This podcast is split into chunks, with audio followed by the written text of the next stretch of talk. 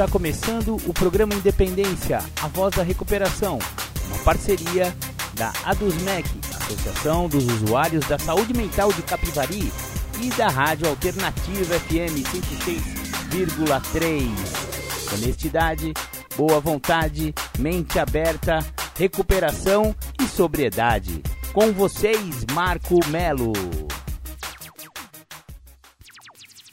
Marco Melo sou eu, viu? E esse é o programa Independência.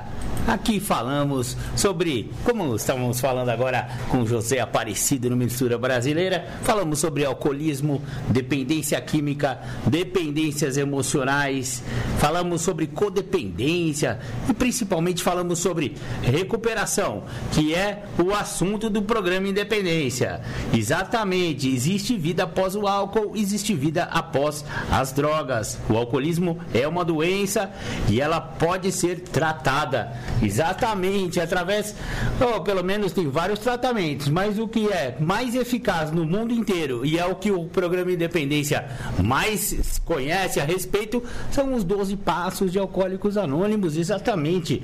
É o programa de tratamento do alcoolismo mais eficiente que tem. Maravilha, maravilha, vamos dando continuidade com o programa Independência.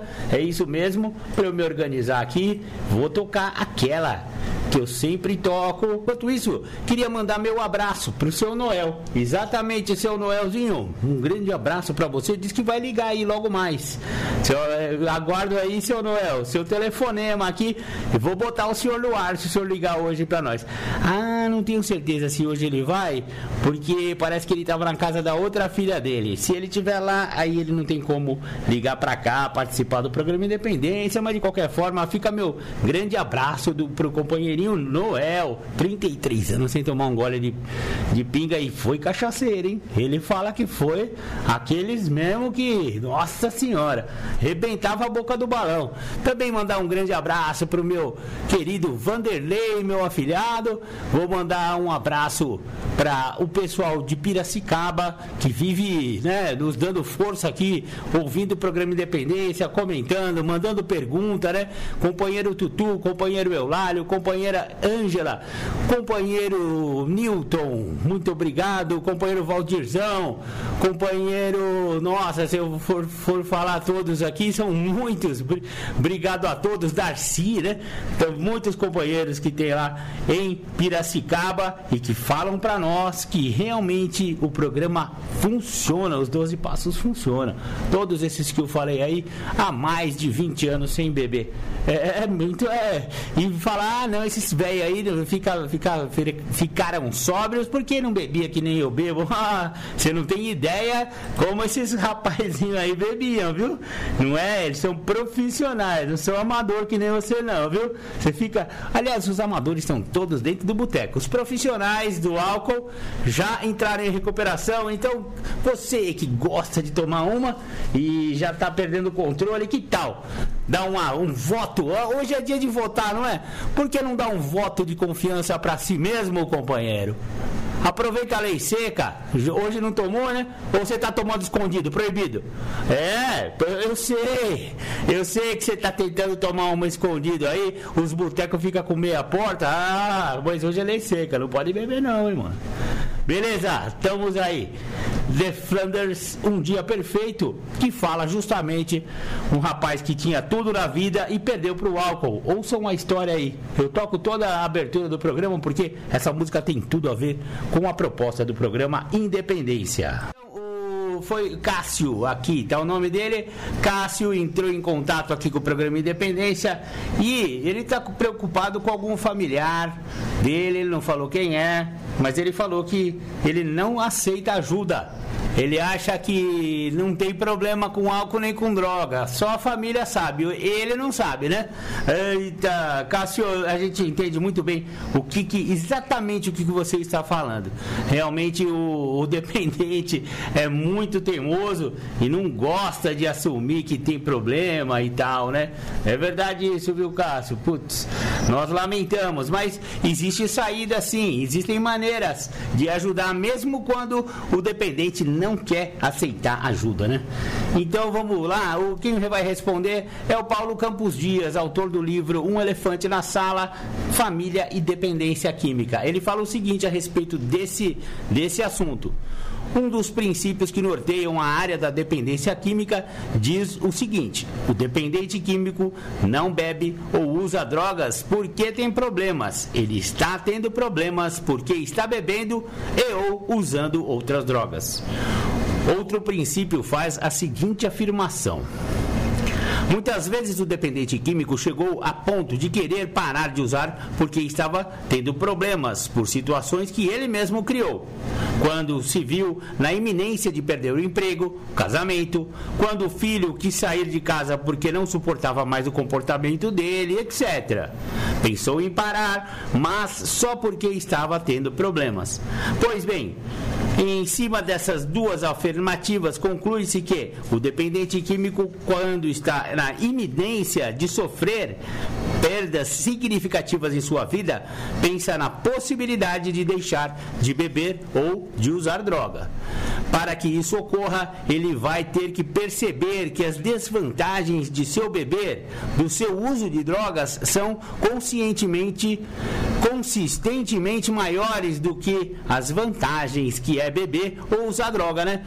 Isso vai fazer toda a diferença. Porém, há que se trabalhar também né, com a hipótese, a hipótese de que ele não consiga enxergar essas desvantagens. Daí a necessidade de elaborar outro plano de ação para poder levá-lo a aceitar um tratamento. De acordo com uma linha de pensamento, a há o dito de que o dependente químico só irá procurar ajuda quando ele atingir o fundo do poço. Mas devemos considerar que essa hipótese é bastante arriscada, já que existe a possibilidade do dependente químico não ter é, a natureza exata do seu fundo de poço, que é uma visão muito pessoal e particular. Devemos também levar em consideração que esperar o dependente químico atingir o fundo de poço pode também ser muito perigoso, pois poderá colocar sua vida em risco ou a vida de terceiros em risco. Poderá sofrer perda, perdas que poderiam ser evitadas. Por fim, esperar que ele atinja o fundo de poço pode ser desumano e vai demorar muito, né, galera? Até o cara chegar no fundo do poço, às vezes ele fica 10 anos lá arrebentando com a vida dele e com a vida da família, né, irmão? Diante dessas possibilidades, utiliza-se, dentre outras, uma nova forma de abordar o dependente químico que não aceita ir para o tratamento. Parte-se da seguinte premissa: se esperar que ele atinja o fundo de poço, pode ser muito arriscado. Devemos fazer com que ele perceba rapidamente que já atingiu esse fundo de poço. Ou seja, ou seja, deveremos levantar o fundo do poço até ele para que ele enxergue, né? Foi pensando nessa abordagem que foi desenvolvida a técnica chamada intervenção orientada, criada principalmente por Vernon Johnson, fundador e presidente emérito do Johnson Institute de Minneapolis e muito bem abordada em seu livro I Will Get Tomorrow de 1973. É, não tem aqui no Brasil esse livro. A intervenção orientada não é o tratamento em si, mas uma técnica eficaz, capaz de levar a pessoa que não quer tratamento a prontificar-se e a recebê-lo. Pela minha experiência, tenho atendido centenas de casos com essa técnica. Em cada 10 casos, 8 têm resultados positivos, já na primeira abordagem, e as duas pendências se resolvem com mais alguns procedimentos. Então, o que, que se trata essa intervenção orientada, que é voltada para levantar o fundo do poço, para o cara perceber que ele já. O cara já está lá no fundo do poço, vamos falar a verdade? Não é poço, tá? É fossa. É. Ele está com a, o pé enfiado naquela lama lá, que não é lama, vocês entenderam, né? O cara já está arrebentado. Só que ele não acha. Ele acha que ele bebe porque ele quer, porque ele gosta, é com o dinheiro dele, aí baixa o espírito Zé Capado com o dinheiro dele, eu bebo com o meu dinheiro, eu fumo, se eu quiser fumar, eu fumo, se eu quiser beber, eu bebo. Vocês conhecem essa historinha, né, familiar? Vocês conhecem essa história, né? Então, é, existem técnicas que ah, os profissionais em dependência química utilizam justamente para chacoalhar o cara, entendeu? Vamos dar uma chacoalhada no cara e vamos mostrar para ele que ele já está no fundo do poço já há muitos anos. Ele só que não percebe, né? Então, é a tal da intervenção orientada. Intervenção orientada é um processo por meio do qual a família e os amigos são capazes de confrontar a doença do dependente químico, apresentando ocorrências de incidentes com o álcool ou outras drogas, no intuito de mostrar como o uso da substância altera seu comportamento, quebrando toda a sua ilusão e os mecanismos de negação, que a gente tratou no último programa, né? Os mecanismos de defesa, aquele negócio da minimização, justificação, negação, enfim, né? todos aqueles aquela, aquela, aquelas mentiras que o nego conta, né? Para justificar o uso, o uso do álcool e da droga, né? O propósito dessa literatura é dar um entendimento sobre a intervenção orientada e servir como um guia para quem está interessado em participar deste processo. A intervenção pode acontecer sob orientação, supervisão e suporte de um profissional especializado em dependência química e capacitado para aplicar a técnica com sucesso. Em nenhuma circunstância, essa literatura substitui a participação do profissional. Então, aqui no livro do, do Paulo Campos Dias, ele continua aqui falando sobre todos os, os aspectos dessa intervenção orientada. Então, se você tem um familiar que está com problema com álcool e drogas, só ele não enxerga, só ele não quer ajuda não quer participar de nada, não quer saber de, de, de, conversa, quem sabe possa ser esse o caminho. Essa intervenção orientada é, é, é, feita por vários profissionais na área da dependência química, terapeutas, algumas clínicas de recuperação já possuem essas técnicas, né? Então, se você tiver interessado em saber mais sobre isso, que tal adquirir esse livro Um Elefante na Sala? Se você precisar ou quiser, é só mandar um zap no 99650 1063 aqui para o programa Independência, que eu passo todas as coordenadas aí para comprar esse livro, ou então quem sabe algumas dicas a respeito de alcoolismo, principalmente quando o, o alcoólatra ou então o adicto não quer ajuda, né? Maravilha. Agora sim, vamos para a nossa, nossa primeira temática do dia, do Júlio César Butti, do Julião. O Julião vai falar é, agora sobre enfrentamento e adicção. Com vocês, Júlio César Butti. Nós vamos falar de enfrentamento. Eu preciso fazer o enfrentamento da doença. Para que eu possa ter ganho nesse enfrentamento, eu tenho que entender o que é a minha doença. Eu tenho 25 anos que eu não faço uso de substâncias químicas, incluindo álcool. E eu não faço uso, pois primeiro eu trabalhei o corte da doença que é a questão do álcool e a droga. Então, a doença, como ela nasceu comigo e ela veio dentro da minha existencialidade, da minha trajetória, se fundamentando através de quem eu sou, num determinado ponto houve um corte. É como se fosse uma bifurcação numa estrada. Houve um corte. Nesse corte houve a inclusão do álcool e a droga. E aí, mais à frente, por eu passo a viver nessa bifurcação da estrada, eu passo a viver nesse corte, mais à frente eu tenho comprometimentos nessa bifurcação, nesse corte. E aí, esses comprometimentos que eu tenho, eu acabo indo fazer um enfrentamento disso quando eu chego no programa de Narcóticos Anônimos. Porque aí eu chego no programa e me encanto pelo programa e acredito que por deter o uso de álcool e droga eu estou a enfrentar a minha doença, mas não é. Eu estou enfrentando só o resultado final da minha doença, que é o corte que foi a bifurcação da trajetória da minha vida. Pois eu nasci com a doença. Eu não sou a doença, eu tenho ela. E eu preciso fazer o enfrentamento disso que eu tenho. Se eu não fizer o enfrentamento disso que eu tenho, eu nunca vou entender que na trajetória da minha história de vida, eu encontro nessa estrada uma bifurcação, um corte. E aí eu passo a viver nessa bifurcação, nesse corte. E aí esse corte me compromete em várias áreas da minha vida.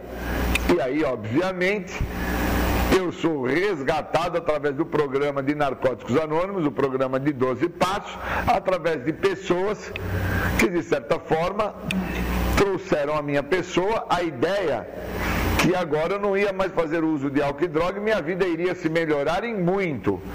E eu não discordo, eu até acho que foi bem plausível que os mesmos me trouxeram, mas eu não acredito mais hoje na vericidade disso. Por quê?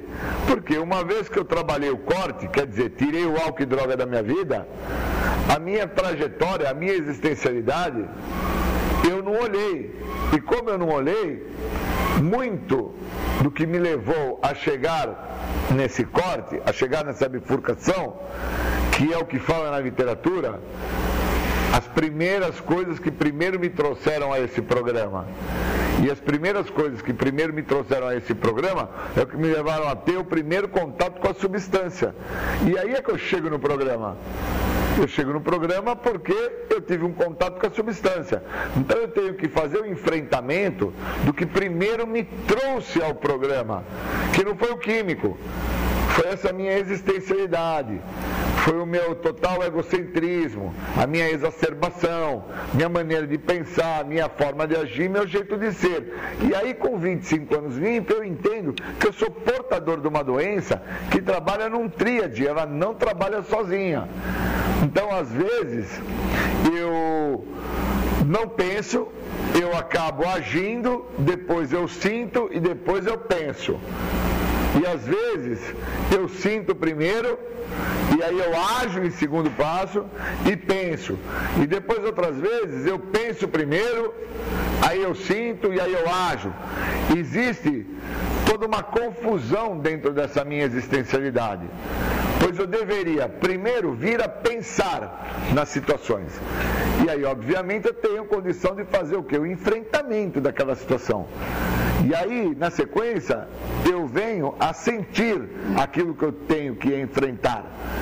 E uma vez que eu sinta, então eu posso ali, dentro de um parâmetro, perceber se eu tenho capacidade para agir naquela situação. Então o certo é pensar, sentir e agir. Mas eu sou o cara que faço ao contrário.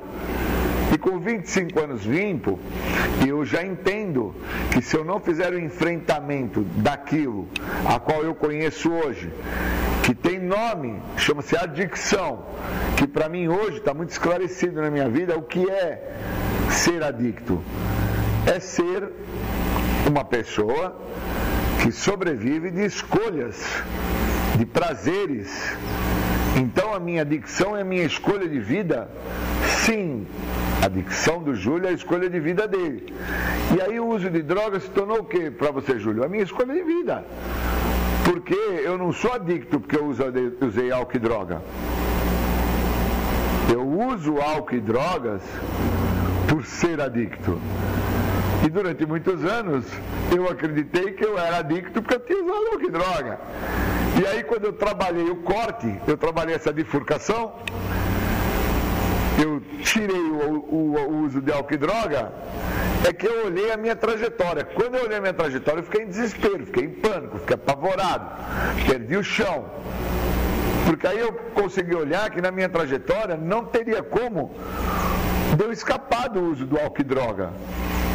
Por isso que na literatura, logo no início, no prefácio, diz, não importa o que ou quanto você usou, está limpo tem que vir em primeiro lugar. Porque uma vez limpo, uma vez sem o efeito da substância psicoativa, incluindo álcool, na minha maneira de pensar, eu tenho chance de entender o que é que me leva a acreditar que se eu fizer uso de uma substância alteradora de humor, alteradora da minha parte psíquica, eu vou me sentir melhor.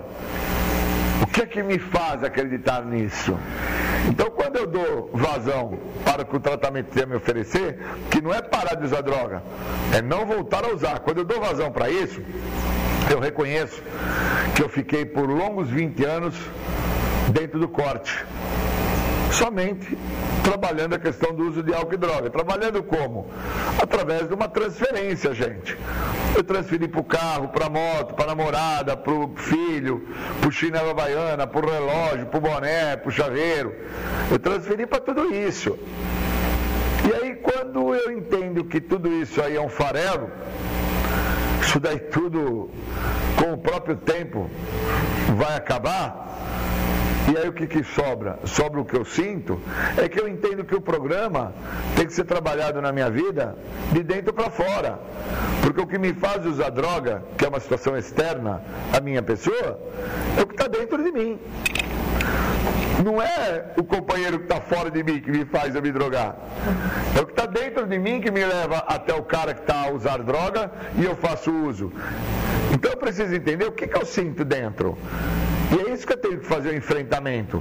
Então, falar de enfrentamento é falar de algo intrínseco, é falar do que é a doença na vida do Júlio. É deixar claro para aqueles que me escutam que o Júlio, ele tem a doença, ele não é a doença. E como eu tenho a doença, eu tenho que saber qual enfrentamento eu vou ter que fazer.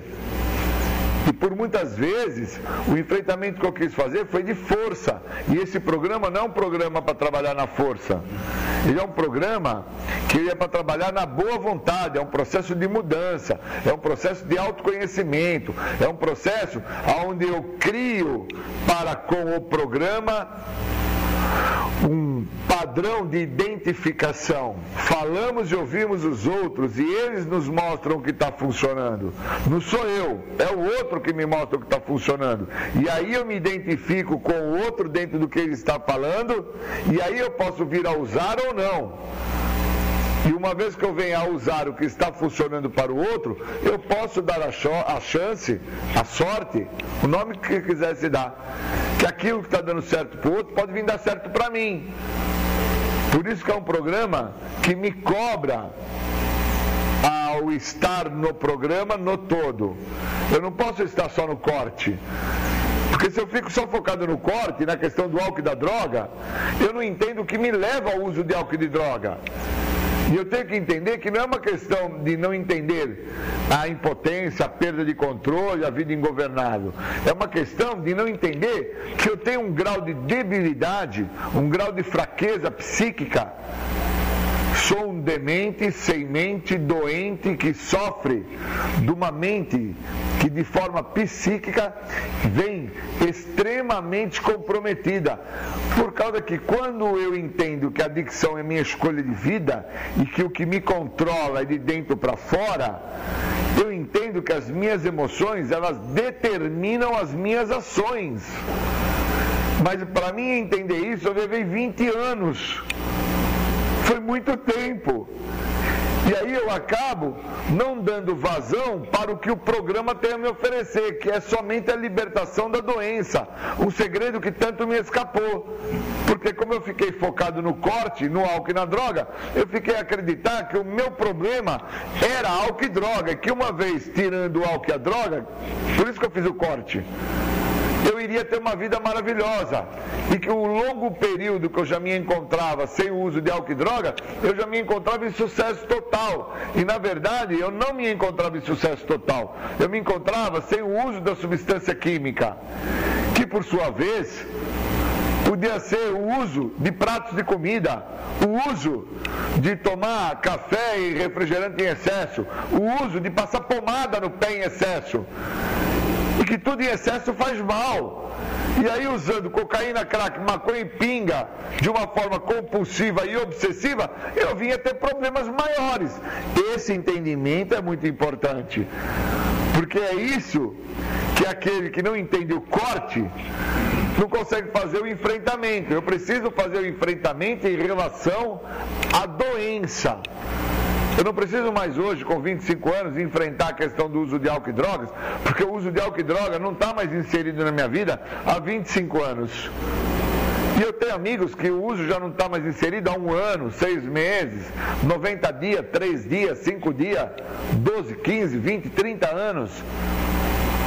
Eles mesmos, hoje, às vezes, quando me encontram, eles falam assim, Júlio, você busca se aprofundar. Eu falei, mas é lógico, não tem mais cocaína, não tem mais crack, não tem mais picada, não tem mais pinga. Só tem a doença.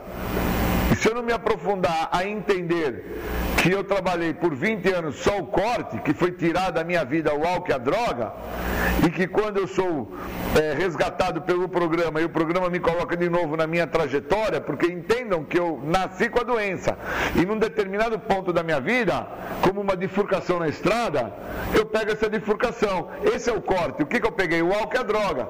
E aí o programa, de certa maneira, através dos benefícios que esse programa me dá, que envolve isso que eu falo, que eu chamo de farelo: carro, moto, barco, lancha, jet ski, namorada, dentadura, chinelo, relógio.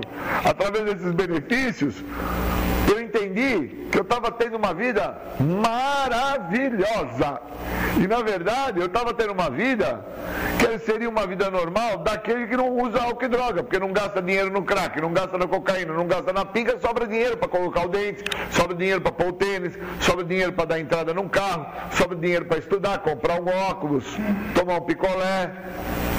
Quando eu entendi isso, eu fiquei em desespero, porque eu falei, cara, eu estou há 20 anos no programa, hoje eu tenho 25, e somente agora, por 5 anos, é que eu estou tratando a doença do Júlio.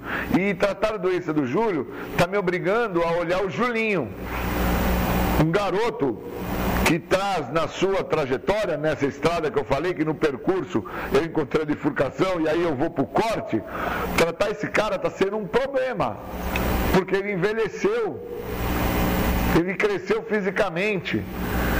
Não volta mais o tempo, então não dá para voltar lá na escola, na faculdade, não dá para voltar lá quando eu tomei ações que me comprometeram em não tomar essas ações, que foram ações que me trouxeram problemas de forma jurídica, de forma financeira, de forma moral. Não dá mais para voltar lá. Agora eu tenho que lidar com isso no meu cotidiano. E lidar com isso no meu cotidiano, os passos vão fazer essa função. Porque os passos vão me mostrando e vão me evidenciando que eu fiquei por 20 anos somente a tratar o corte da doença, o uso de álcool e de droga.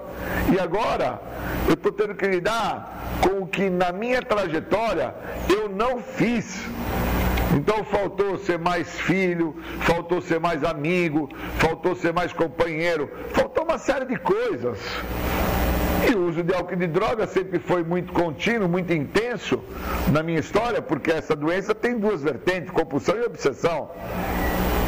E aí quando eu caio em si do que é fazer o enfrentamento, eu fico muito preocupado se eu vou ter tempo para isso se o tempo já está muito escasso e eu não vou conseguir. Porque eu envelheci. Mas quanto tempo eu tenho de vida ainda, dentro desse envelhecimento físico que eu trago para mim? Então eu preciso deixar bem claro para mim, para Deus e para outro ser humano, que fazer o enfrentamento da doença é muito maior do que não estar tá usando o álcool e a droga. É entender o que é a minha doença, o que é essa escolha de vida, o que é essa coisa que me controla, me domina e determina quem eu vou ser no amanhã. O bacana é que Santo Agostinho me ensina que nós só temos o hoje, porque o futuro não existe. E que no hoje eu sou o futuro do meu passado. E no meu passado, infelizmente, eu só cuidei do corte, só cuidei do álcool e da droga. E agora no meu presente e no hoje, se eu não me modificar, eu vou continuar sendo o futuro daquele cara que acredita que porque não está usando álcool e droga, está tendo uma vida maravilhosa. E não vou entender que estou sem solucionar inúmeros problemas do cotidiano que se apresentam e que eu não tenho habilidade para isso e que eu preciso do outro. E o outro, na minha história, chama-se 12 Passos. Para mim, chama-se o Programa de Narcóticos Anônimos. Por isso eu não posso sair flutuando porta fora, como numa nuvem de fervor, a acreditar que porque eu não estou usando álcool e droga, eu já estou em recuperação plena com sucesso. Obrigado. Legal, esse foi Júlio César Butti, Julião, falando sobre enfrentamento e adicção. Com muita propriedade, Julião participando sempre aqui do programa Independência. Ele acho que nem sabe que ele é, ele ajuda tanto aqui o nosso programa. Muito obrigado, viu, Julião, pela, por disponibilizar esses áudios aí nas, nas redes sociais, né? Que a gente faz uso aí para poder disponibilizar para a galera de Capivari entender um pouco mais sobre essa doença. Exatamente, porque a adicção é uma doença, todos sabemos disso. E vamos ouvir mais uma. Agora eu vou mandar para vocês antes de dormir do The Flanders também.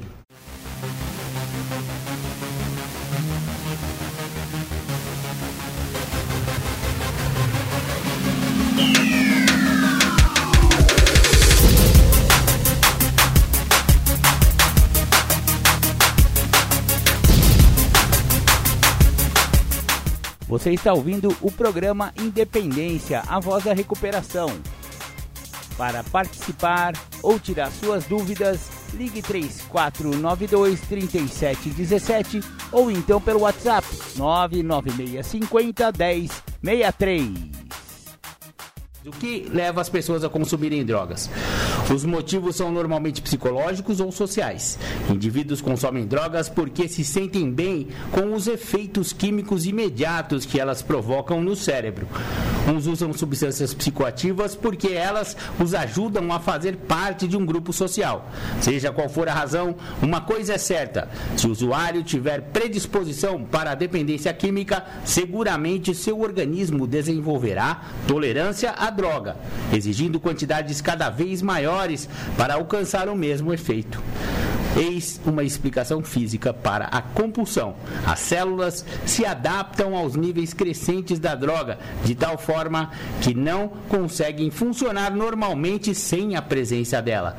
Quanto mais a pessoa utiliza químicos para se sentir bem consigo mesma, menos aprende a lidar com os seus próprios sentimentos e a experimentar, sem artifícios, as diferentes situações impostas pela vida. Eis aí uma boa explicação. Quem falou isso foi a psicóloga Maria Heloísa Bernardo no seu livro O que é dependência química. Tá aí, Cássio, você entendeu? O cara, o cara consome droga porque até fisicamente é, ele começa a usar e dá uma resposta positiva no cérebro, né? Dá aquela sensação gostosa. Ninguém aqui tá falando que usar droga não é bom. É. Se não fosse bom, não tinha tanta gente usando. E se não fosse bom, não tinha usado também. É. é, é dá uma sensação prazerosa. O problema é o preço que cobra, né, nego? O preço que a, que a droga co cobra é muito alto, não vale a pena.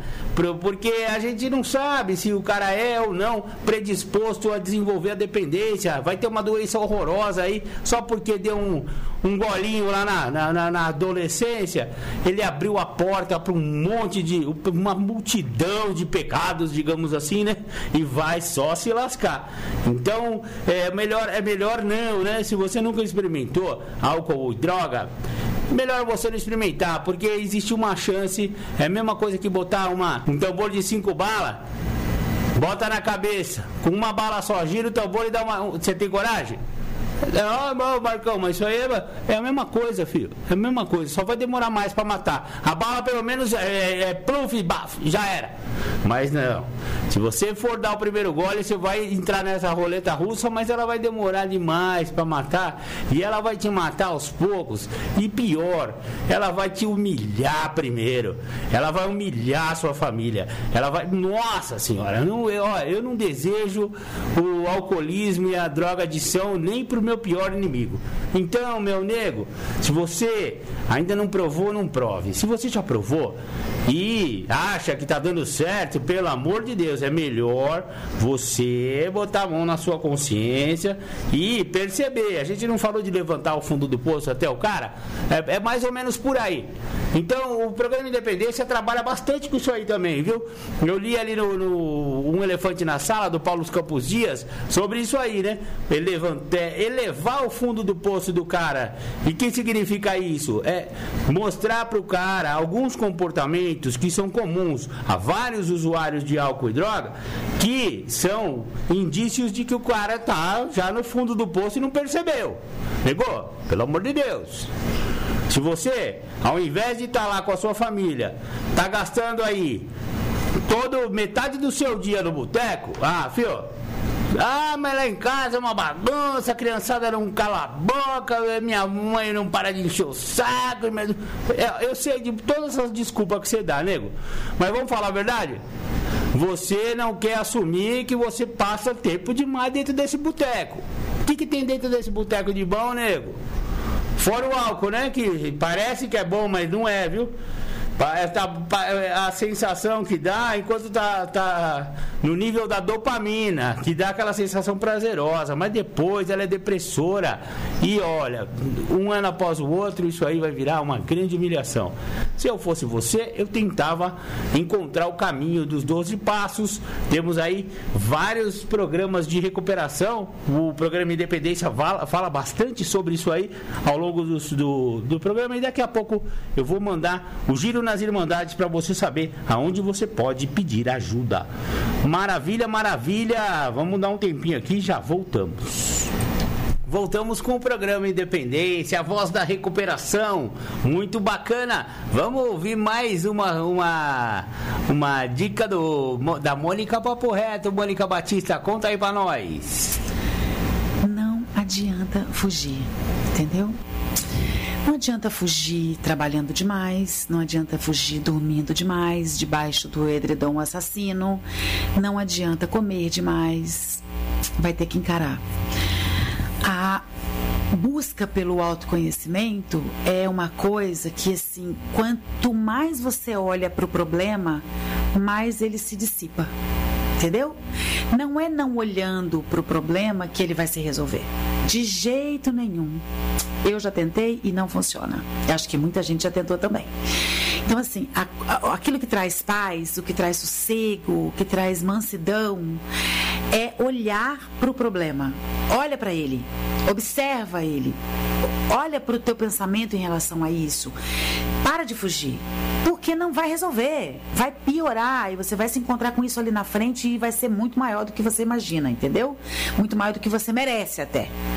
Então lembra de uma coisa é encarando o problema que ele diminui, não é fugindo dele, porque fugindo dele ele aumenta. Todas as pessoas bem resolvidas que eu conheço, pessoas bem-sucedidas emocionalmente, que são mais seguras, essas pessoas, elas são assim por encarar o problema e não por fugir dele, entendeu? Então, fugir do problema não resolve, sabe? Não resolve. Maravilha, é isso mesmo. Concordo com você, Mônica. Eu já fugi muito tempo do meu problema porque eu não conseguia admitir que eu tinha um problema. E aí, a hora que eu admiti, que eu me rendi, que eu aceitei, de fato, tudo começou a melhorar. É, isso aí vale também para o alcoolismo, viu, galera? Vale também para o uso de álcool e droga, dependência química ou então adicção. Legal, vamos ouvir então agora Sérgio Murilo. Sérgio Murilo vai falar a importância dos passos na recuperação do adicto. Uma live, um vídeo, para falar sobre é, o, a importância, o resultado do trabalho do, de passo na vida de um recém-chegado, um aspirante a uma vida limpo, sem drogas. E, e as chances que ele pode estabelecer de um dia por vez conseguir manter a disposição de ficar limpo pelo resto dos seus dias nessa vida por aqui. Então eu queria falar sobre uh, é, o que fazer, né? Qual que é a importância de um bom programa? Qual que é a importância do programa de 12 passos na conquista da segurança de um dia por vez não se voltar mais ao uso de drogas? É, Quando a pessoa chega, ela está muito só só no sentido de não permitir que mais ninguém participe da sua vida.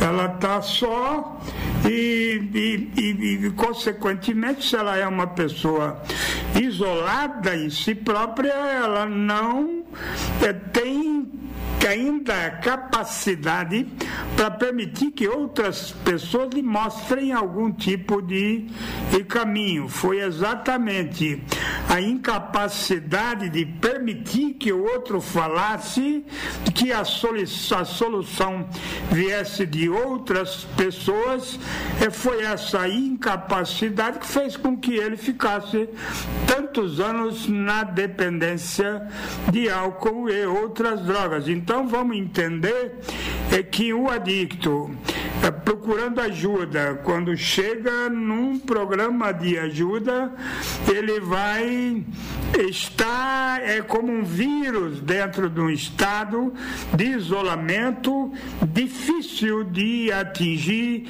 e com uma dificuldade extremamente é, grande e trágica de estabelecer relação de confiança com quem quer que seja. Esse é o quadro.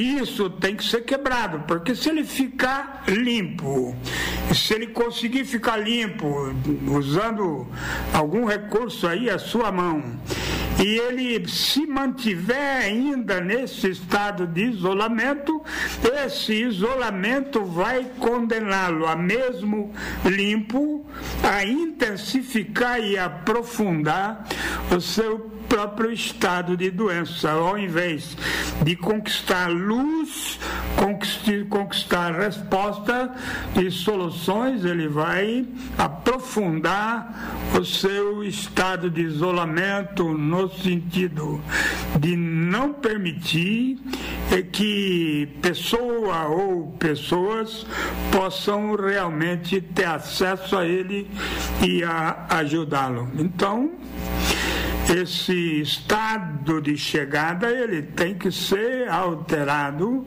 a bem da própria continuação da recuperação, da iniciação da recuperação daquele indivíduo que está chegando eh, sonhando com uma vida nova. Ele tem que se colocar sob nova direção. E se a opção dessa direção, a ferramenta para poder resgatá-lo forem os doze passos, ele vai conquistar um padrinho ou alguém, alguma pessoa com experiência que possa ouvi-lo e para que ele tenha acesso à sua própria escuridão e mais que isso a se manifestar e falar dela, contar-se ao outro pela primeira vez. Isso é o início do fim desse estado de isolamento. O que chamamos de recuperação é sair do isolamento e permitir a participação de pessoas e falas é, fora de si e que tenham acesso ao seu interior e à sua alma. E na minha experiência de caminhada, de, de compartilhar com muitas pessoas, eu posso afirmar sem medo de, de nenhuma dúvida, quando a pessoa começa a responder eh, as perguntas do guia para trabalhar os 12 passos, ela começa a interagir com uma energia fantástica que vai começar um processo de resgate real e verdadeiro daquela vida. E ao final da partilha de cada passo, percebe-se que aquela tensão neurótica vai abandonando aquela vida. E na medida em que esse, acúmulo de tensão de tantos anos orgulhoso e impotente doente perante a ajuda começa a arrefecer e aquele estado neurótico doente começa a abandoná-lo em algum nível, dentro da progressão do seu próprio esforço de recuperação, ele vai é, vagarosamente conquistando uma nova pessoa, ou melhor, a pessoa que ela deveria ter sido e não conseguiu. Então, tem-se como é fundamental a saída do isolamento. E a saída do isolamento, ela não significa é, participar de um grupo e falar das suas agruras. Ela significa permitir que outra pessoa, num estado da mais absoluta confiança, possa ouvi-lo e até permitir que essa outra pessoa dê opiniões sobre a sua vida e a sua estrutura de caráter. Existe uma estrutura de caráter é, abandonada, desprezada, judiada, sofrida e que está debaixo dos males desse abandono e sem capacidade pessoal, particular de se libertar. Veja-se o quanto é difícil para um dependente ou para um adicto é, conquistar sua recuperação se ele não se coloca dentro de uma relação de intimidade partilhada é, com outras pessoas que ele presume que possam ajudá-lo. Eu tenho participado da vida de dezenas e dezenas de pessoas ao longo dos anos e eu tenho observado que esse trabalho de, de interagir com os doze passos, ele é, realmente é um trabalho libertador e que dá para aquele que quer se recuperar a cada momento, a cada esforço de mudança, a cada partilha honesta sobre si mesmo, ele é um trabalho, é, parece ser o grande caminho em direção à liberdade do espírito. E à medida em que há um crescimento real na busca de um novo ser, um crescimento constante, é, isso realmente começa a acontecer. Enfim, esta é o que nós chamamos de liberdade da adicção ativa. Para que haja liberdade da adicção ativa, é de fundamental importância é que o adicto é, consiga é, entrar num processo de aceitação do novo.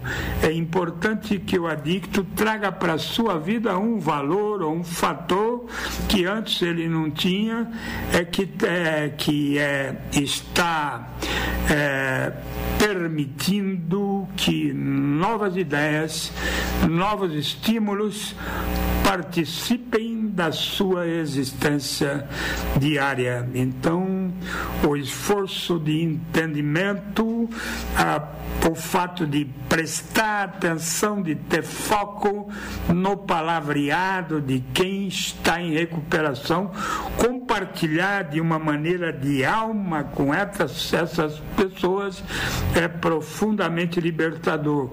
Mas, principalmente, pegar o guia para trabalhar os passos e responder às perguntas é, que estão propostas lá e que são um fator de energia nova e uma ferramenta de construção real de uma nova vida agora com a possibilidade de um dia por vez não haver mais uso de drogas. O uso de drogas ele está ligado a uma vida sem resposta. Ela está ligada a uma vida abandonada, uma vida só é importante que o adicto é, é, clareie a sua vida, permita que a luz chegue até ele e a luz vem através das outras pessoas ou especificamente uma pessoa de sua confiança que possa ajudá-lo a ouvindo-lhe as perguntas que ele responder é, dos doze passos quando ele entra nessa nessa nova energia, nessa nova maneira de, de viver, ele percebe que ele realmente não está mais só. Não está mais só não significa conviver com pessoas. Não está mais só significa perceber que nessa nova direção, nessa nova maneira de viver, existem respostas onde só haviam angustiantes perguntas. É, nessa experiência de ouvir pessoas, só o fato de ouvi-las, é, o fato delas se permitirem dizer-se, falarem de si, da sua compreensão da sua vida, de sair do seu isolamento é, é, um, é um fator de mudança e de alteração. As pessoas, a cada passo partilhado, elas vão se colocando de uma maneira menos tensa diante da vida. E a partir do momento em que a sua, reali a sua realidade é alterada pela sua capacidade de permitir e que outras pessoas possam orientá-los e ajudá-los com a experiência delas, ela começa realmente é, e de repente até a se sentir parte de alguma coisa, sendo que antes ela não se sentia parte de nada. Aquela antiga confusão reinante né, no quadro de uma vida que não. É, não funcionava, numa vida que não vivia, numa vida morta, é, começa a perder toda a sua consistência. Fazer parte significa permitir que o mundo ou pessoas do seu mundo ajudador, do seu mundo próximo, é, possam receber em confiança todas as suas confidências, para que você realmente se sinta livre. A liberdade é uma liberdade de uma prisão onde a chave da porta estava no bolso do próprio prisioneiro. Se você quiser se libertar, pega a chave e abra a porta e saia para a vida. Essa a, a adicção é uma prisão uma ratoeira dentro da qual o adicto se mantém preso, tendo no bolso a chave da porta para sair. Ninguém prende um adicto na adicção, ele próprio se prende. E a droga é apenas um fator que gera prisioneiros de uma obsessão louca de fugir da realidade. E existem outras prisões à medida em que a pessoa se torna não usuário de drogas mais Existem outras prisões que é a negação da sua realidade para outras pessoas nas quais ele possa desenvolver um estado de confiança. É impressionante ver como é que como que essas tensões que habitavam a vida de um adicto durante tanto tempo é, tendem a perder a força e permitir que ele possa viver é, debaixo de uma nova energia. E até a sua maneira de de entender, de ler a realidade, se torna melhor. E as possibilidades de fazer besteiras no sentido de permitir que seus defeitos de caráter administrem a sua vida, isso começa a desaparecer. Na medida em que a pessoa trabalha o seu programa pessoal de passos com quem está lhe ajudando, ela começa realmente a entrar num estado de liberdade que ela nunca imaginou. E a maior parte dos problemas que a visitam é, perdem o sentido e ela começa a perceber que a criação constante de problemas não é um, uma produção natural da vida, mas uma produção da maneira com que aquele ser totalmente isolado na doença cria como a sua realidade. A realidade é você que cria e existe dentro dela da maneira que você achar melhor. É isso. É, existe é, remédio para dependentes de álcool e outras drogas que provavelmente muitos terão a loucura ou a morte prematura como um, um,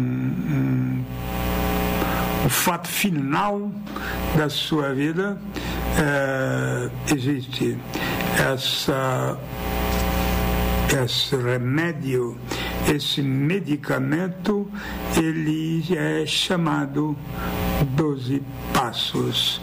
E na medida em que a pessoa é, começa humildemente a entrar nessas, nesses conheceres, nesses saberes e falar de si, provocado por isso, é, a liberdade vem ao seu encontro. É, não parece que aí pelo mundo o método de maior eficiência ele pertence a esses 12 passos que são a metodologia de socorro, a boia salva-vida para milhões de ex-bêbados e toxicômanos que conseguiram conquistar a vida sendo que a única certeza anterior era a morte e o estado de abandono.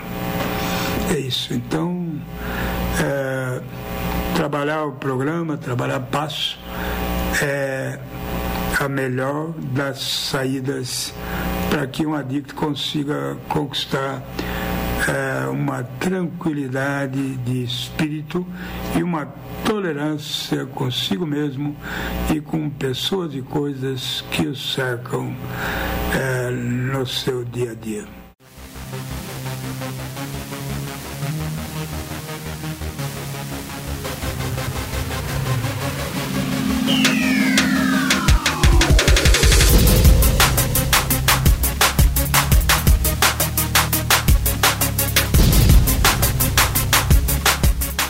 Você está ouvindo o programa Independência, a voz da recuperação. Para participar ou tirar suas dúvidas, ligue 3492 3717 ou então pelo WhatsApp 99650 1063. Maravilha! Esse foi Sérgio Murilo, saudoso Sérgio Murilo, partiu esse ano para o mundo espiritual, mas continua muito presente aqui com a gente, porque o programa Independência é, utiliza de toda a sua experiência de mais de 40 anos na sobriedade, mais de 40 anos é, sem, sem uso de álcool e droga, em recuperação, ajudando muitos adictos, porque ele é padrinho de mais de mil pessoas, era, né? É, quando ele estava ainda vivo, padrinho de muitas milhares de pessoas, né? Então, Sérgio Murilo me ajudou bastante na minha recuperação. Eu sou muito grato ao Sérgio Murilo e o programa Independência também, por causa das pérolas de sabedoria a respeito da dependência química e do alcoolismo que ele coloca aqui pra gente. Vamos continuar aí é, destrinchando o canal do, do, do YouTube dele, né? Que tem muita coisa boa. Continuamos aqui então com o programa Independência, a voz da recuperação. Muito obrigado. Legal. Agora, é uma outra pergunta do Cássio. Que drogas hoje conhecidas, né, das drogas que são conhecidas, qual que a produz mais danos à saúde? Do cérebro? É, Cássio, boa pergunta essa. Porque sabe qual é a verdade? Todas. Todas as drogas resultam em algum tipo de prejuízo ao cérebro e, por consequência, ao organismo. Da nicotina do cigarro, aceita socialmente, ao terrível crack, qualquer substância psicoativa repercute negativamente na saúde do consumidor. O impacto, no entanto, varia conforme a vulnerabilidade do usuário e a intensidade do uso. Aqui cabe uma explicação. O cérebro é composto de milhões de células que se comunicam entre si e com o restante do corpo por meio de mensageiros químicos chamados neurotransmissores, responsáveis pela base química de sua personalidade, habilidades e capacidade de superar dificuldades físicas e psicológicas. A droga provoca diferentes tipos de desequilíbrio nesse balanço, gerando a descargas e bloqueios prejudiciais ao cérebro. Isso explica as mudanças de comportamento distintas para cada tipo de químico observada nos usuários. Então, Cássio, é, a verdade é essa, todas. para o cérebro no nível cerebral, todas as drogas são prejudiciais, cada uma no seu grau, cada uma com alguns tipos de comportamento típico daquela droga, né? Então, o cara da maconha vai ter uma malarica da hora, vai ficar lá todo largado, preguiçoso, não quer fazer nada, vai ficar lá fumando maconha e comendo, né? Essa é a consequência. E o cérebro dele vai estar sendo afetado, sim, pelo tetrahidrocannabinol, que é o componente ativo da maconha e vai trazer para ele vários prejuízos. Alguns benefícios, não tenha dúvida, mas muito mais prejuízos do que benefício. Outro, outra droga, por exemplo, é, cloridrato de cocaína, ela atua diretamente no, no sistema nervoso central e também no cérebro como um todo e traz alguns comportamentos típicos de quem cheira, né? E a cocaína também pode ser fumada, isso. Quando você fuma cocaína, chama-se esse crack, é a mesma droga, viu? Não vem querer falar, né? O cara é uma droga, é uma noia porque ele fuma pedra e eu só cheiro uma. Não, é a mesma droga, filho. É só outro jeito de se usar. Um bota pelo nariz, demora mais para bater. O outro bota pelo pulmão e bate na hora. Mas é a mesma droga. E essa droga traz alguns comportamentos, como a paranoia, a, o medo, a obsessão. Ó, do cocaína é terrível, enfim. Não pensa que, ah, tá. Na primeira cheiradinha o cara fica eufórico, empolgado, pensa que ele vai, pode subir no poste, que não, não vai dar nada, não sei o quê. Mas logo depois ele fica bicudão, fica feio na foto, essa senhora. Então, é, outras drogas, então o álcool, por exemplo, primeiro ele também tem a fase dopa, né? Ele, é, ele, ele atua na dopamina, então deixa o cara eufórico, alegre, toma uma, aqueles primeiros goles, quando ele chega no boteco, ele está todo empolgado, ele abraça todo mundo, ele é alegre, ele é sociável, enfim, né? Mas depois a droga tem a segunda fase, a segunda fase é bifásica, né?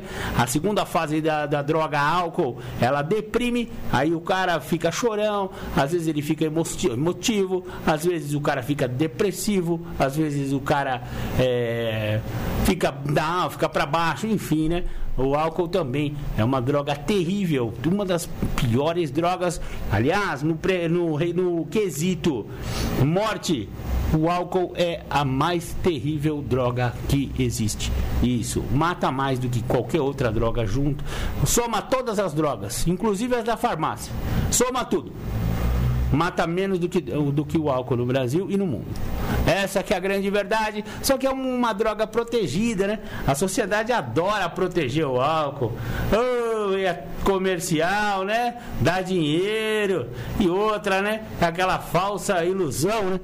Aquela falsa ideia de que o álcool anima e deixa você legal e o caramba. E a sertanejada toda fica falando de tomar uma pra para vencer aí uma dor de corno ou para vencer, ah, vai saber que, olha, eu não entendo tamanha propaganda que esse sertanejo faz com o álcool. Eu acho um absurdo, essa que é a verdade. O programa Independência tem uma opinião, mas o Marco Melo tem outra.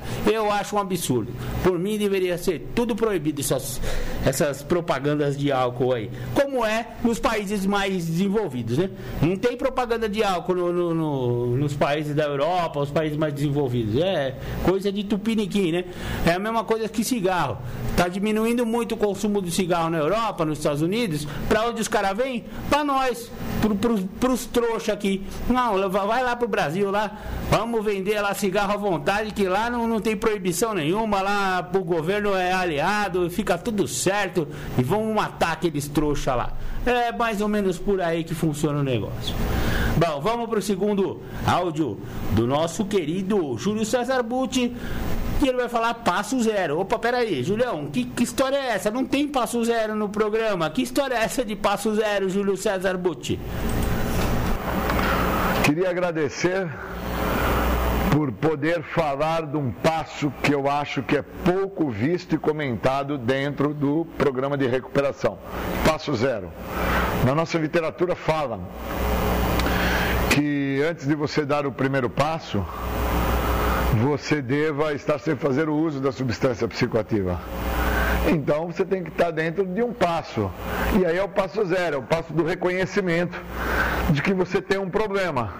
Então, para que eu venha entender o que esse programa tem a me oferecer, que envolve muito mais do que ficar sem uso da substância química, eu preciso entender que eu sou portador de algo. E eu acredito muito que lendo a literatura, falando com alguns amigos, escutando meu padrinho, fazendo um processo aí de aprofundamento dentro do que eu sou, aonde eu me encontrava, aonde eu cheguei e para onde eu posso ir com o que o programa me oferece, o que cabe é o passo zero é o passo que me mostra que realmente eu tenho um problema comigo. Esse problema que eu trago comigo é reconhecido e também é transcrito na literatura como uma coisa e fala na nossa literatura que não foi o álcool, não foi as drogas, não foi o meu comportamento, que eu sou portador de uma doença. Essa doença é reconhecida como adicção e que eu tenho que tratar disso. Então, se eu tomar atenção e der também atenção a isso que fala na literatura e que alguns amigos falam, que o meu padrinho fala, que pessoas me mostram através da experiência delas nas reuniões, eu posso entender que eu preciso dar uma olhada no passo zero. É algo que antecede o que o primeiro passo me mostra.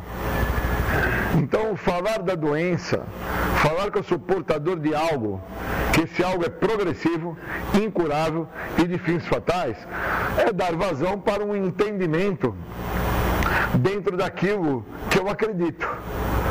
Hoje eu estava junto com um amigo fazendo uma atividade de esporte e se eu não desse a devida atenção à narrativa desse amigo quando ele me mostrou o passo zero, eu obviamente não teria percebido que num determinado ponto da atividade de esporte que estávamos fazendo, o que estava manifestado era um sintoma da minha doença, que é um sintoma de abandono, de desistência, de acreditar que aonde eu já cheguei já estava bom, que eu não precisava dar um passo a mais, fazer algo a mais, como fala na literatura, ligar mais de uma vez para alguém em recuperação, ler uma literatura a mais, falar mais de uma vez ao dia com o seu padrinho, frequentar mais de uma reunião. E eu achei interessante que a hora que esse meu companheiro olhou para mim e falou, Julião, bora meu irmão, Estamos fechando, estamos fechando. Eu vi que estava manifestado ali um abandono. E esse abandono vem dessa compreensão que eu tenho do passo zero. Que eu sou portador de algo que me movimenta. E primeiro me movimenta dentro da minha maneira de pensar. Na sequência, me movimenta dentro da minha maneira de agir. E aí eu acabo a agir através daquilo que eu estou pensando. E quando eu acabo a agir através daquilo que eu estou pensando, o resultado final disso é o sentimento a qual eu já me encontrava. Vou abandonar, chega, está muito desgastante, não vou conseguir completar, não vou atingir. E aí eu começo a acreditar que muitas pessoas voltam a usar álcool e droga porque as mesmas se encontram num ponto da recuperação conflitante que impõe a elas que transpassem um problema. E a hora que se vê que tem que transpassar aquele problema, que tem que ligar um, uma vez a mais para o seu padrinho, tem que frequentar mais de uma reunião, tem que ler mais de uma vez a literatura, a pessoa desiste. Porque ela não tem contato com o passo zero, ela não tem contato com a adicção, ela não entende o que é a adicção. Eu não sou adicto porque eu usei álcool e droga, eu sou adicto porque eu tenho a doença. E se eu ficar acreditando que eu sou adicto porque eu usei álcool e droga, eu não consigo compreender que hoje, na atividade que eu estava junto com esse meu companheiro de equipe, o que me fazia a me abandonar ao final do processo era a minha adicção, que estava dentro da minha maneira de pensar que conduzia-me dentro da minha forma de ação, de agir, de movimento. Recuperação é movimento. A doença também se movimenta, a doença também se atualiza. E eu preciso me atualizar diante do que a doença se atualiza, através do que o programa tem para me oferecer. E ali foi o momento de pedido de ajuda. Ali foi o momento que eu dei vazão a escutar o meu companheiro no que ele me trouxe. E a hora que ele me trouxe, ele me refez as minhas energias e eu pude completar o treino, pude completar a distância e obtive uma sensação que é imensurável de prazer, de vitória, de conquista de atingir e transpassar uma dificuldade que obviamente eu não iria transpassar, obviamente eu teria desistido, obviamente eu estaria a sentir que eu sou um incapaz, que eu não tenho condição, que todos os pormenores que se apresentaram na minha vida até o momento do dia de hoje, onde essas dificuldades se apresentou, são as responsáveis por não me fazer completar a atividade que eu estava me dispondo a completar hoje, na velocidade, na intensidade, na proposta da planilha pela equipe e o meu companheiro foi peça-chave. Então, aquilo que fala na nossa literatura, falamos e ouvimos os outros, no segundo passo, eles nos mostram que está a funcionar a eles e que pode vir a funcionar a nós.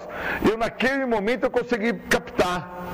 E ali eu consegui captar a importância que teve eu ter estado no grupo no dia anterior, ter estado com meu padrinho, ter estado com meus companheiros de recuperação, ter me disposto a ter passado um dia inteiro de atividade dentro das minhas atividades do meu cotidiano, e independente de estar cansado ou não, ter feito o que fala na literatura procurado estar junto com os meus companheiros, ter feito parte da literatura, ter falado com os meus companheiros, ter estado com meu padrinho, ter frequentado a reunião e todo este conjunto que no dia anterior eu assim o fiz, nesse dia foi peça-chave para que eu conseguisse terminar a atividade física que eu tinha que cumpri-la para fechar a planilha da semana, aonde no final da atividade a minha doença gritava: para, já tá bom, você não precisa fazer. Você não precisa. Olha tudo que já te passou na sua vida. Olha tudo que já te aconteceu. Não há necessidade. E na realidade, não é uma questão de necessidade, de soberba, de orgulho, prepotência ou arrogância. É uma questão de entender o passo zero. Preciso compreender a doença. Então a literatura deixa claro poder então admitir que eu sou impotente, que eu perdi o controle, que a minha vida está ingovernável, eu tenho que, num passo anterior, entender que eu tenho uma doença, que eu tenho algo muito maior do que a questão do uso de álcool e de droga, porque me controla na minha maneira de pensar, me determina a maneira que eu vou agir e define como o meu ser vai ser no dia que eu me encontro. E se eu não tiver é, percepção para isso, eu não estiver dando atenção a isso, eu passava batido. Hoje era um dia que, obviamente, a frustração já do período da manhã, ela já iria se fazer presente.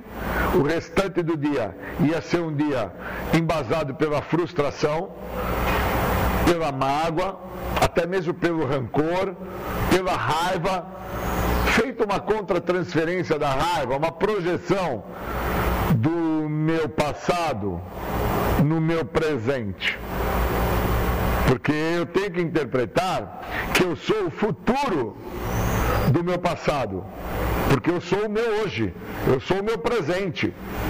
E sendo o meu presente, eu preciso entender que se no meu hoje, no meu presente, eu não conseguir interpretar que por não ter dado a devida atenção ao que o programa me oferece no meu passado, eu acabo hoje, no meu presente, me preparando para representar o meu futuro. Qual vai ser o meu futuro? De fracasso, de irrealização, de raiva, de ódio, de rancor, de mágoa, de projeção coisas acabam não dando certo, e aí por não darem certo eu tenho que transferir em alguma coisa.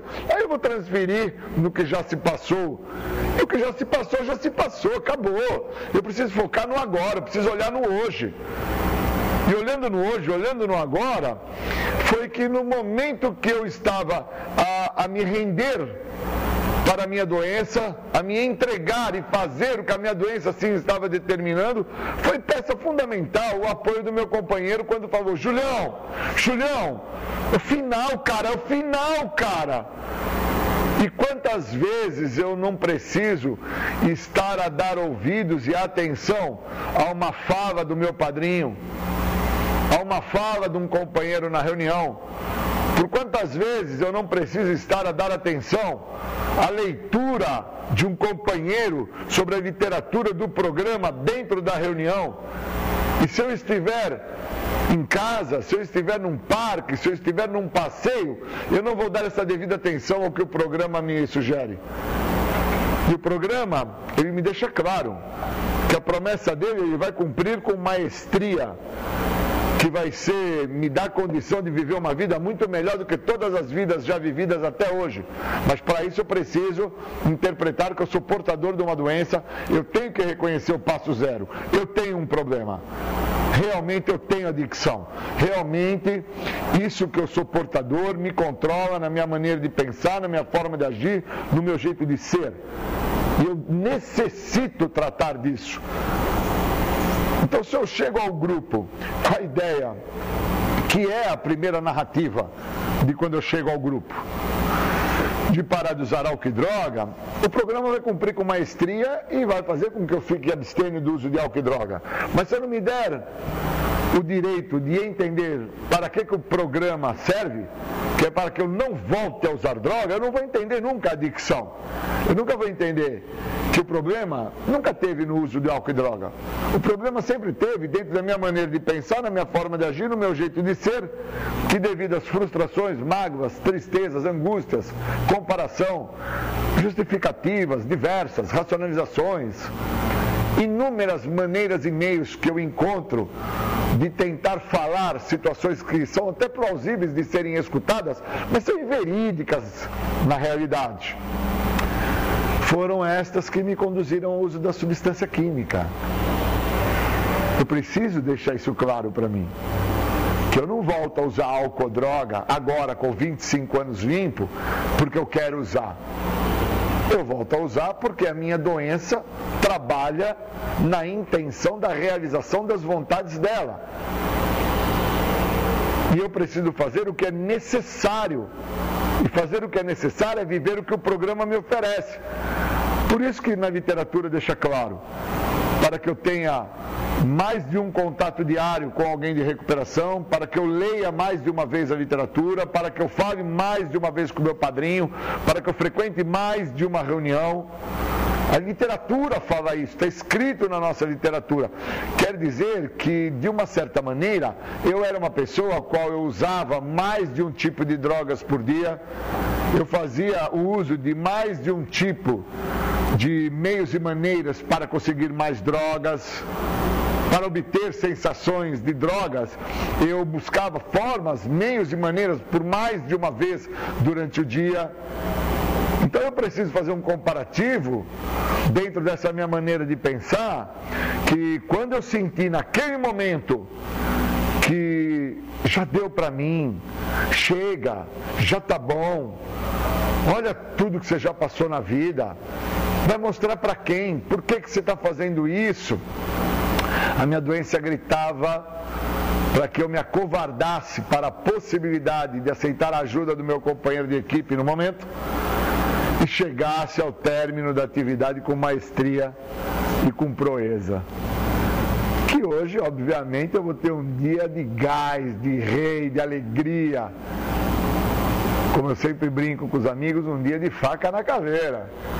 Porque não teve para ninguém. Tenho 54 anos, sou um corredor de longas distâncias, consigo atingir objetivos que em outros momentos, obviamente, eu não assim os conseguiria, dentro do esporte que eu pratico. Mas para isso eu tenho que dar atenção ao meu técnico, eu tenho que dar atenção ao meu médico, eu tenho que dar atenção ao nutricionista, eu tive que dar atenção ao meu companheiro de equipe hoje, eu tive que dar atenção à minha maneira de cadenciar o meu movimento de corpo, eu tive que dar atenção à minha respiração, eu tive que dar atenção a um poder maior que me fez prestar atenção no que meu companheiro estava a me falar. Então o programa realmente, o que ele promete, ele cumpre. A partir do momento que eu dou atenção para o que é que o programa está a cumprir na minha vida. Não é parar de usar droga. O programa me favorece para que eu não volte a usar. E para que eu não volte a usar, eu tenho que interpretar a frase que hoje fez todo sentido na minha vida. Falamos e ouvimos os outros, e eles nos mostram o que está funcionando. E hoje meu companheiro me mostrou o que estava funcionando.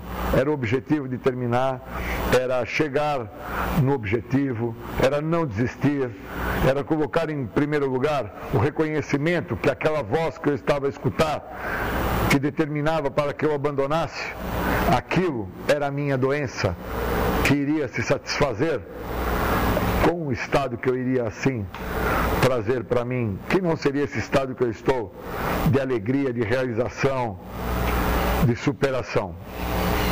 Seria o estado de depressão, o estado de angústia, o estado de abandono. Então eu queria agradecer muito a ter essa compreensão, agradecer ao momento que eu me encontro, agradecer a possibilidade que eu tive de reconhecer o que o programa tem a me oferecer, que é muito mais do que parar de usar é a libertação da doença da adicção. Um segredo que tanto me escapou. Queria agradecer e obrigado.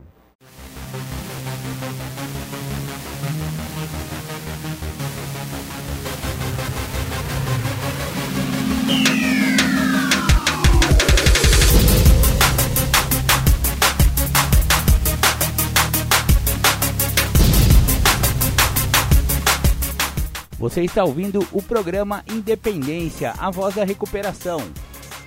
Para participar ou tirar suas dúvidas, ligue 3492 3717 ou então pelo WhatsApp 99650 1063. Legal, voltamos aqui dos estúdios Alternativa FM 106,3. Legal, esse foi Júlio César Butti, Passo Zero. Entenderam agora? É, eu também fiquei na dúvida, falei, ué, passo zero, eu conheço 12 passos só, do 1 ao 12. Passo zero. E ele foi bem claro e categórico, falou que o passo zero são todos os pré-requisitos que uma pessoa que vai chegar no programa de alcoólicos anônimos, de narcóticos anônimos, até de neuróticos anônimos, por que não? E também os familiares, também tem esses 12 passos. Naranon, Alanon também trabalham com esses passos. O passo zero seria então todos aqueles, é, aquela gama de sentimentos e de, de comportamentos que me trazem para o programa. E é, e, e é, verdade isso aí, porque é, antes de chegar, nossa senhora, é muito estrago, né? E esse bando de estrago que o cara faz na sua própria vida acaba o preparando para o fundo do poço e o fundo do poço o prepara para chegar no programa. Aí vem o tal do passo zero, que é antes de você admitir, é chegar numa sala, né? Olha, tô ouvindo aqui o programa Independência todo domingo. Eu, eu, eu ouço algum, algumas pessoas que me param, me falam, né? Marcão, você sabe que eu bebia, bebia bem mais, bem mais sossegado quando não tinha você na minha vida. Comecei a ouvir o programa Independência, agora eu me culpo pra caramba, você estragou minha cervejinha, rapaz. É, nego. Mas ó, eu não queria estragar sua cervejinha não. Quem estragou sua cervejinha foi você mesmo, que não tem, que não tem controle sobre essa sua cervejinha, nego. É fogo, eu sei como que é. Então, é, não quero estragar a cervejinha de ninguém, mas eu posso alertar que é, de cada 10, dois não podem beber. Essa que é a grande verdade. Então, se seus amigos vão no boteco, tipo meia hora antes do almoço ou meia hora antes do jantar, ele só passa lá no boteco, você já tá lá com aquele orbigo no barcão, né? Encostado lá desde a, se for de manhã, tá desde as 10 da manhã encostado lá, já tomou umas 4 ou 5 no mínimo, né? E aí chega aquele seu amigo bonitão, ele só encosta ali no boteco, chega pro barman ele só, né? Faz aquela, aquele movimento com o dedo assim, ó, tipo, desce uma só, né? Então vai, toma só uma dose, faz aquela cara feia que o negócio desce rasgando, paga, bota o dinheiro dele no balcão e vai almoçar ou vai jantar, dependendo da hora que for, esse aí pode beber. Quem não pode beber é você, que está desde 10 horas lá no boteco, filho. Ô, ô, vamos, vamos firmamente. Aquele cara lá pode, ele sabe beber. Ele não tem a doença. Ele chega lá, toma um aperitivo e vai embora. Vai almoçar, é pra, realmente é para abrir o apetite. Você não. Você fala que vai tomar um aperitivo para abrir o apetite, bebe, bebe, bebe, não, não almoça, não janta, fica o dia inteiro naquele é, boteco não é lugar lá, não, não é lugar para você, nego. Você não tá mais conseguindo chega ficar no boteco numa boa, né? Você está com prejuízos ao consumir álcool, né? O álcool não está sendo o seu bom amigo que era antes. Mas por que, que antes era tudo tranquilo, Marcão, e agora não dá mais? É muito simples, porque a doença do alcoolismo ela é progressiva. E quando eu falo progressiva, é, ela, ela progride para baixo, viu? Você, sabe, você, você já ouviu que esse negócio de desce para cima e desce para baixo? É, ela, ela, ela sobe para baixo. É, a progressão. Tá progredindo para baixo, nego. Aí o que acontece? Antes funcionava, depois passa a não funcionar mais, porque a, a doença vai progredindo. Então, antes eu, eu, eu, eu, conseguia trabalhar a semana inteira, numa boa, só ia tomar uma lá no happy hour da sexta-feira. Ficava ansioso para chegar na sexta-feira, que era o dia, que era tranquilo, que no dia seguinte eu não ia trabalhar. Então eu sete, seis, sete horas já estava no boteco, aquela alegria, aquela euforia. Enfim, né? Depois isso foi se modificando porque a doença vai evoluindo, a doença vai te pegando e não adianta, vai, vai ser, vai perder tudo. E aí não era mais só na sexta, era na quinta, na sexta, depois na quarta, na quinta e na sexta, depois na terça, quarta, quinta e sexta, segunda, segunda. Simples assim. vai progredindo. Então, o, o, companheirinho meu lá falou lá, pô, Marcão, você estragou minha cerveja. Eu já comentei, né? Então, não é que eu estraguei, você que estragou sua própria cerveja. Ah, quer dizer, não é nem você, filho a, a, a, cerveja em si se estraga sozinha. É, ela tem um potencial viciativo que é muito sério, né? Que é muito lamentável. Aliás, é, esse, esse, mês saiu aí a, o número 1 um da revista Insight, Dependência Química. Muito bacana. A revista Insight, na verdade, era um projeto de, de, de, de, de conclusão de curso do meu curso de jornalismo. Eu e mais uns colegas lá do CEUNSP, Faculdade de Jornalismo do Centro Universitário Nossa Senhora do Patrocínio, lá em Salto. E a gente fez uma revista sobre dependência química. Ela ficou tão bacana, o pessoal gostou tanto, os professores, a banca, tá todo mundo falando bem da revista Insight, que a gente está pensando em torná-la uma revista bimestral ou trimestral, não sabemos bem ainda, mas é um projeto aí para o ano de 2021. Então, é, logo mais, nos próximos domingos. Deixa eu apresentar primeiro o trabalho lá, para ele continuar inédito, mas eu vou apresentar aqui para a galera em primeira mão as matérias da revista Insight sobre dependência química e alcoolismo. Acho que vocês vão achar da hora. Maravilha, maravilha. Vamos ficando por aqui. O programa Independência está chegando ao seu final. Agradecendo verdadeiramente a todos aqueles que nos acompanham aí desde o início, ou então também aqueles que estão chegando agora sejam bem-vindos ao programa Independência. É isso mesmo, falamos sobre alcoolismo, falamos sobre adicção, droga, é, dependência emocional, falamos sobre codependência. Hoje não falamos muito sobre codependência, não, mas domingo que vem vamos falar bastante sobre isso. Maravilha, muito obrigado então. Fiquem com Deus. Daqui a pouco então, tardes sônicas, as pedradas do rock and roll. Vamos botar muita pedrada do rock and roll porque hoje é dia de eleição.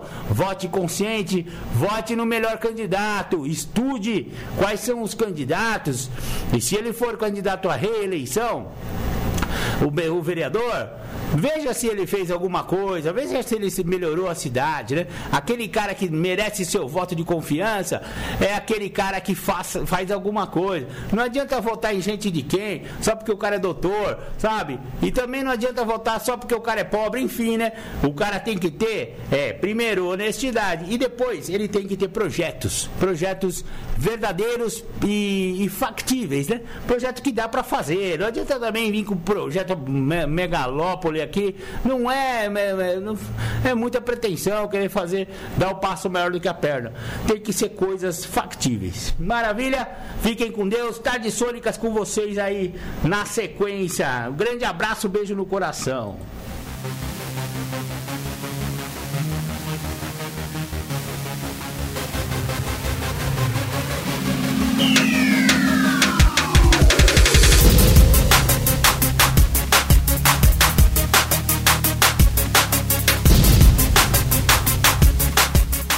Você ouviu o programa Independência, a voz da recuperação, uma parceria da ADUSMEC, Associação dos Usuários da Saúde Mental de Capivari e da Rádio Alternativa 106,3.